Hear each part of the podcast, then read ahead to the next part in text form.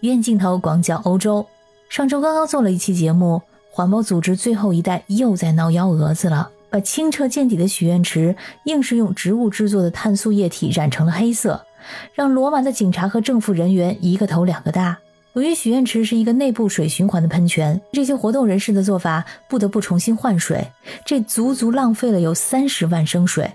不知道在他们的眼中，这浪费的三十万升水算不算是环保？更何况许愿池是罗马的重要文化遗产之一，具有历史和艺术价值。你把人家视若珍宝的池水染黑，还大义凛然地打着环保的旗号，这个脑回路只能说是十分的清奇。然而就在前两天，五月二十八号的周日早上，威尼斯大运河的河水又出现了诡异的现象。这次不是被染黑，而是呈现出一片灵光闪闪的荧光绿色，这吓得周围的居民们赶紧报了警。由于和许愿池的泼墨事件离得太近，人们首先联想到的是，这会不会又是环保组织做的？因为这种为了吸引众人眼球而没啥下限的做法，很像是他们会做出来的事儿。但是和其他环保抗议活动不同的是，到目前为止，没有任何组织发声对这件事情负责。仔细想想，确实有些不太一样的地方。比如说，最后一代一般都是在众目睽睽之下做一些令人大跌眼镜的事儿，像价值连城的名画、泼土豆泥和番茄汤，在许愿池里面泼墨，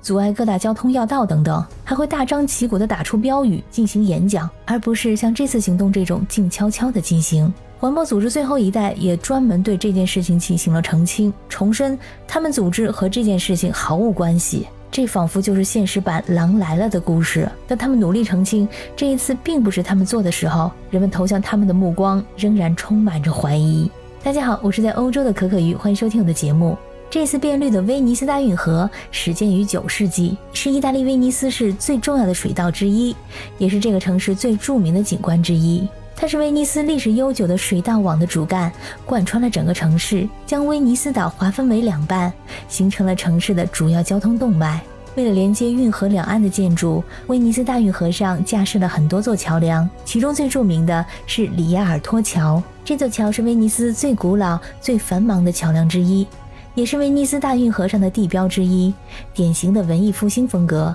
可以说是游客必打卡之地。而这次运河变绿的部分，就是在这个最著名的里亚尔托桥的附近。很多游客在这里拍照片和发视频，发到了社交媒体上。作为一个世界级的著名旅游城市，威尼斯政府人员非常重视这一事件。省长召集了警方，召开了紧急会议，调查这些不明液体的来源。在事发后，消防机构采集了一些水样进行分析。地区环境局的技术人员也前往现场进行调查。根据初步调查的结果，这些绿色物质是一种经常用于追踪水流的荧光素，就是显示水流的行踪，呈现出鲜艳的绿色。这使得水流可以被轻松的可视化和追踪。因此，在追踪漏水、检测管道或者水系统中的漏洞的时候，会使用类似的试剂。而这种荧光素并不含有有害物质，警方表明并没有出现危害民众健康的情况。要造成如此大规模范围的水体变绿，据专家称是要大概一公斤的荧光素才能达到的效果，这很难让人相信会是一场意外。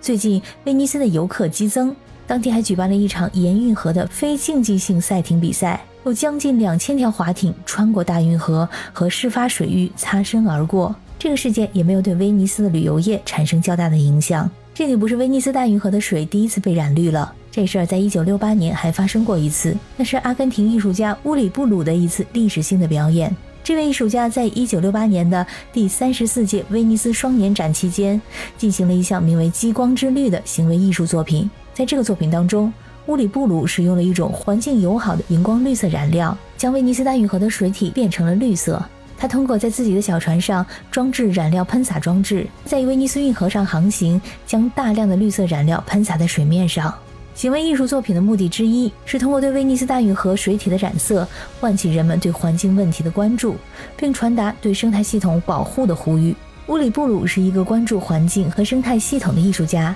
他希望通过艺术创作来引发人们对自然环境脆弱性和可持续性发展的思考。这个事件对后世产生了一定的影响。首先，乌里布鲁的行为艺术作品在当时引发了广泛的关注和讨论，促使人们开始关注和反思环境问题。他的作品成为了环境艺术的代表之一，启发了其他艺术家探索环境和可持续发展主题的艺术表达方式。其次，他的行为艺术作品突破了传统艺术的边界，将艺术带入到了公共空间和自然环境当中。之前，如果我们想要欣赏艺术的话，可以选择去博物馆。而这种介入性的艺术表达方式，激起了关于艺术在公共领域的角色和责任的讨论，以及对自然环境保护和可持续发展的重要性的认识。不管是艺术家还是环保人士，如果他们是为了引起人们的注意而私自将威尼斯大运河的水体染成绿色，这同样可能被视为违法行为，或者违反了当地的法规和规定。具体的惩罚将取决于相关国家和地区的法律法规。